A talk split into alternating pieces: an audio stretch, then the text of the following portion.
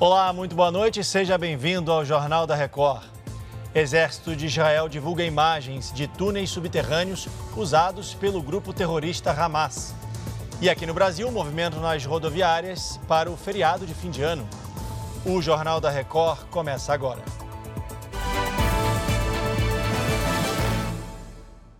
Oferecimento Bradesco. E para você, o que vem primeiro em 2024?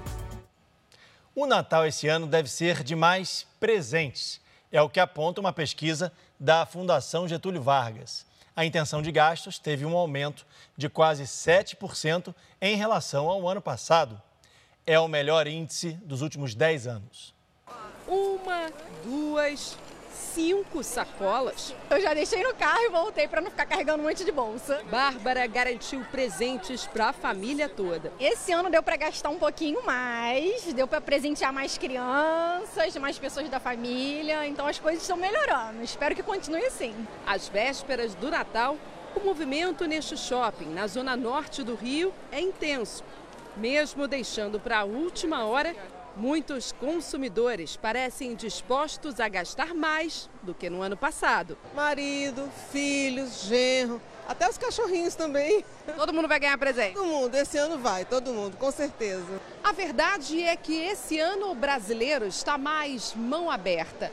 Uma pesquisa revelou que a intenção de gastos com as compras de Natal registrou um aumento de 6,7 pontos em relação a 2022.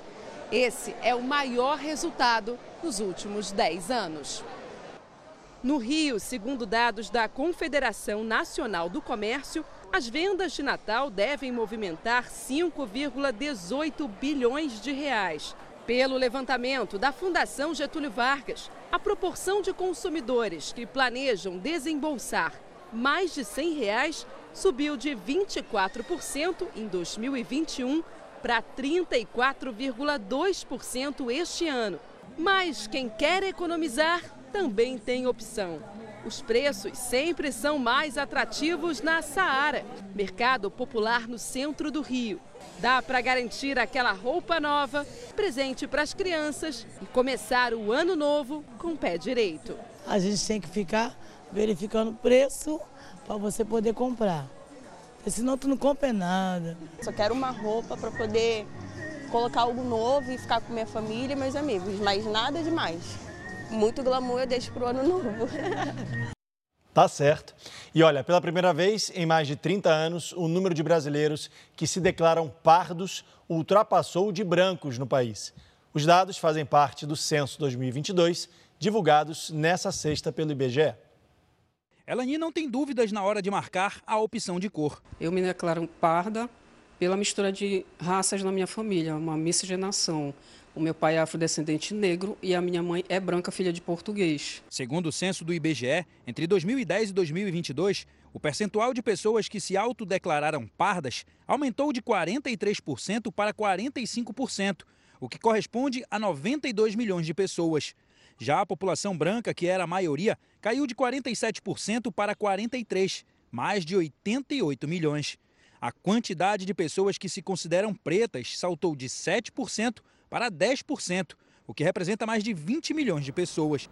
O censo constatou que o Pará tem o maior índice de pardos, enquanto o Rio Grande do Sul tem a maior proporção de brancos. A Bahia é o estado com maior percentual de pretos. Esses dados permitem retratar quem nós somos, né? quem nós somos enquanto é, sociedade, é, quantos nós somos e, e, quais são as características dessa população e como essa população vive, em que condições socioeconômicas. Isso é imprescindível para a elaboração de políticas públicas e para que a sociedade se conheça melhor. Em Belo Horizonte, mais de 6 mil profissionais da área da saúde só vão receber a segunda parcela do 13º salário em janeiro. A repórter Kiwane Rodrigues está na capital mineira e tem mais informações para a gente ao vivo. Oi, Kiwane, boa noite para você. Por que só em janeiro, hein? Boa noite, Leandro. Segundo a Prefeitura, há recurso em caixa para realizar os pagamentos, que no total somam 15 milhões de reais. Só que o Executivo está proibido por lei de fazer os repasses, porque não recebeu da Câmara Municipal para a sanção o projeto de lei que autoriza o pagamento, que por isso só será feito no dia 4 de janeiro. Pelo mesmo motivo, os professores da rede municipal só vão receber os recursos do Fundo de Manutenção e Desenvolvimento Desenvolvimento da Educação Básica, o Fundeb, no ano que vem. Leandro. Obrigado, Kiwane. O Congresso aprovou nessa sexta o orçamento do ano que vem. A verba para o fundo eleitoral aumentou. Por outro lado, houve corte nos recursos para o PAC, o Programa de Aceleração do Crescimento. Depois de meses de debates e negociações, a votação do orçamento em plenário prometia ser tranquila, mas não foi o que aconteceu. O presidente do Senado, Rodrigo Pacheco, tentou reduzir o fundo eleitoral das eleições do ano que vem de quase 5 bilhões para 2 bilhões de reais o mesmo gasto nas eleições municipais de 2020. Se houvesse acordo de plenário, poderia ser feito um adendo ao parecer do eminente relator com o valor de 2020 corrigido, já definido esse valor com valor menor do que os 5 bi. Segundo, é, o, o saldo é, dessa redução retornaria às emendas de bancada para os estados da federação. A movimentação de Rodrigo Pacheco causou desconforto entre os líderes partidários, porque o valor do fundo eleitoral já estava acordado. Na avaliação de parlamentares, Rodrigo Pacheco jogou sozinho e para a plateia nessa discussão. A movimentação nos bastidores foi tão intensa que até o presidente da Câmara, Arthur Lira, teria reclamado com Pacheco. Realmente é um valor alto. A gente precisa discutir a unificação das eleições, mas não dá para fazer uma comparação com a eleição passada que nós tivemos uma pandemia, senhor presidente.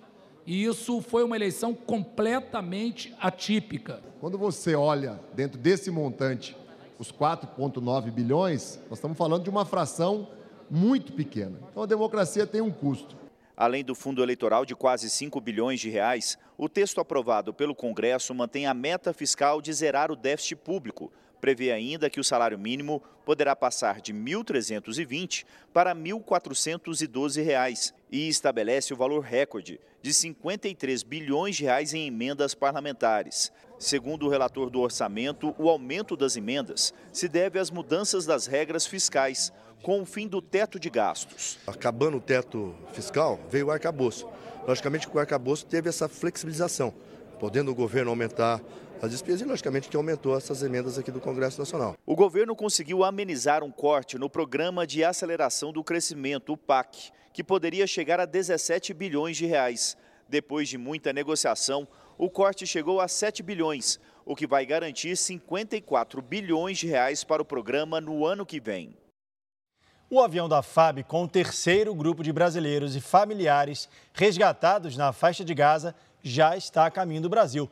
Então, vou chamar ao vivo o Clébio Cavagnoli, que fala com a gente de Brasília e tem mais informações sobre a chegada do voo, né, Clébio? Boa noite.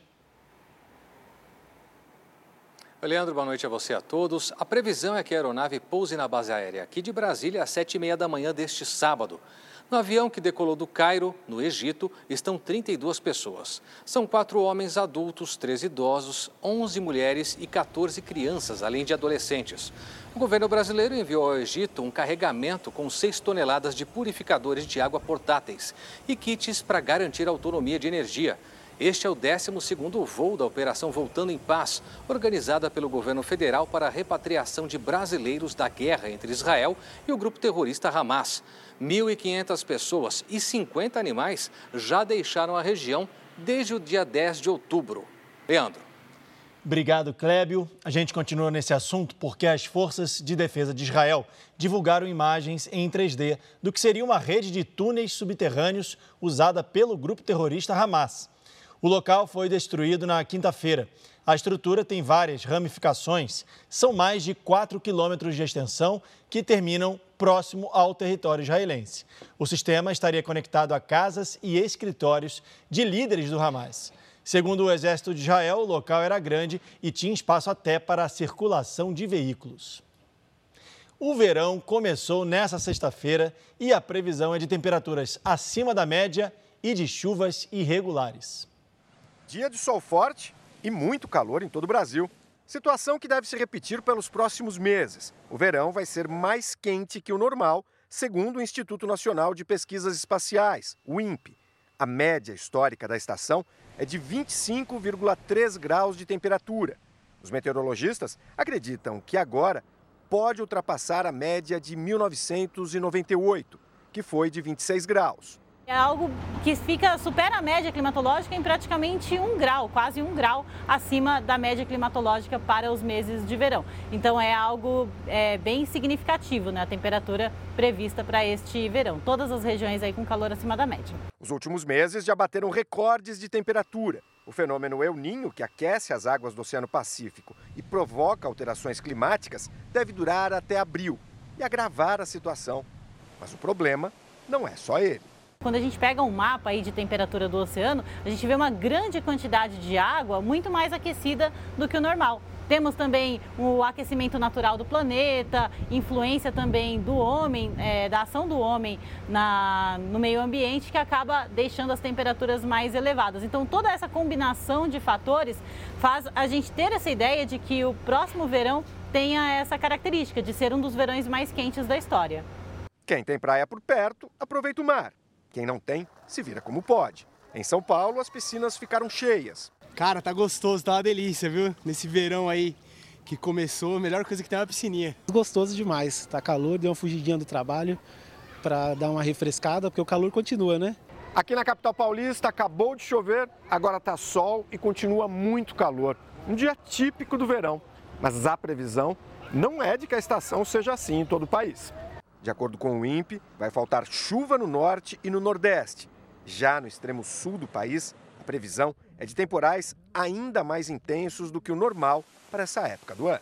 Essa é uma chuva mal distribuída, uma chuva irregular. Não serão dias chuvosos, né? Aquele dia com muita nebulosidade, com poucas aberturas de sol, como tivemos nos últimos três verões. Agora teremos dias ensolarados, com sol pela manhã, temperaturas ganhando elevação muito rápido, subindo muito rápido, e as pancadas de chuva volumosas e com tempestades acontecem principalmente no período da tarde.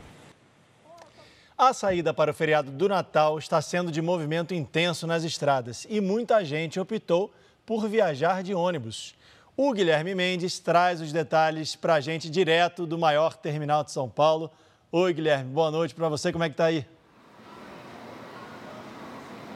Olá, Leandro, boa noite, boa noite a todos. Pois é, a gente está aqui no, na rodoviária Tietê e o terminal aqui a todo instante, esse saguão ele se renova. Fica cheio para os ônibus e ele se esvazia. Agora, muita gente já começou a embarcar e milhares de pessoas passam por aqui durante todo o dia. Tanto que a estimativa é que passem pelo menos pelos terminais Tietê, Barra Funda e Jabaquara mais de 850 mil pessoas, número 10% maior do que no ano passado. Para atender todas essas pessoas, foram disponibilizados 2.300 ônibus a mais. Entre os destinos mais procurados estão as cidades do norte e nordeste do país, sul de Minas Gerais e o litoral paulista. E uma coisa que atrapalhou um pouco, principalmente o viajante que queria deixar a capital pela rodoviária da Barra Funda, foi que o incidente causou uma falha na linha vermelha do metrô, que teve que operar em velocidade reduzida por cerca de duas horas. Noite e madrugada promete ser movimentada nas rodoviárias da capital paulista, viu, Leandro? Tá certo, tô vendo, Guilherme. Obrigado, boa noite para você aí. Vamos agora para a rodoviária do Rio de Janeiro, ver como está o movimento por lá com o repórter Marcos Marinho. Oi, Marcos, boa noite para você aí no Rio. Oi, Leandro, boa noite para você. Olha, a movimentação aqui na rodoviária do Rio de Janeiro começou a crescer há pouco e a previsão é que 600 mil pessoas passem por aqui até o dia 2 de janeiro. Tudo isso por conta das festas de fim de ano. E os cariocas preferem viajar principalmente para destinos dentro do Brasil, como as regiões turísticas do estado do Rio, Costa do Sol, Costa Verde, região serrana, interior, além de outras cidades de São Paulo, Minas Gerais e Espírito Santo. Brasília e Nordeste também são bem procurados. Mais de 20 mil ônibus vão operar para atender a alta demanda. E somente neste sábado, 38 mil turistas devem chegar à cidade maravilhosa. Como dá para perceber, a movimentação vai ficar bem grande por aqui, Leandro. É isso aí, obrigado, Marcos. Bom fim de semana para você. Vamos mudar de assunto. O Senado Federal encaminhou para a sanção do presidente Lula o projeto de lei que prorroga até 2038 a chamada cota de tela. O projeto obriga as TVs pagas do Brasil a incluírem na programação obras audiovisuais brasileiras. A medida tem como objetivo incentivar o consumo da produção audiovisual nacional. O texto também permite que a Ancine, a Agência Nacional do Cinema, possa intervir em casos de pirataria de obras audiovisuais na TV paga e na internet, além de interromper ou suspender o uso não autorizado de obras brasileiras ou estrangeiras protegidas por direito autoral. Segundo o texto, a medida é importante para agilizar o combate à pirataria de conteúdos audiovisuais.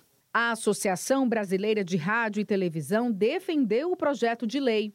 Em nota, a Abratel diz que a proposta em questão não representa uma novidade, mas sim a consolidação e reforço de uma competência já estabelecida e em plena vigência. O intuito é conferir ainda mais respaldo legal à Ancine, fortalecendo sua capacidade de proteger as obras audiovisuais, tanto nacionais quanto estrangeiras, contra a pirataria. As entidades que representam empresas da indústria audiovisual no Brasil afirmam que combater a pirataria audiovisual significa não apenas preservar milhares de empregos, mas evitar a sonegação de bilhões de reais em impostos. O Senado também enviou para sanção outro projeto de lei que prorroga até 2033 a obrigatoriedade das salas de cinema de todo o país exibirem uma cota mínima de produções audiovisuais brasileiras. O texto autoriza ainda a criação de fundos de financiamento da indústria cinematográfica nacional e prevê que a Agência Nacional do Cinema fiscalize o cumprimento da lei.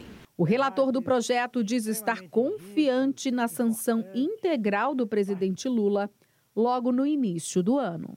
É bom para o país, é bom para o setor cultural, reafirma a nossa identidade cultural também. As pessoas podem se ver na TV por assinatura por meio de filmes, de séries que são feitas no Brasil e que retratam a nossa realidade.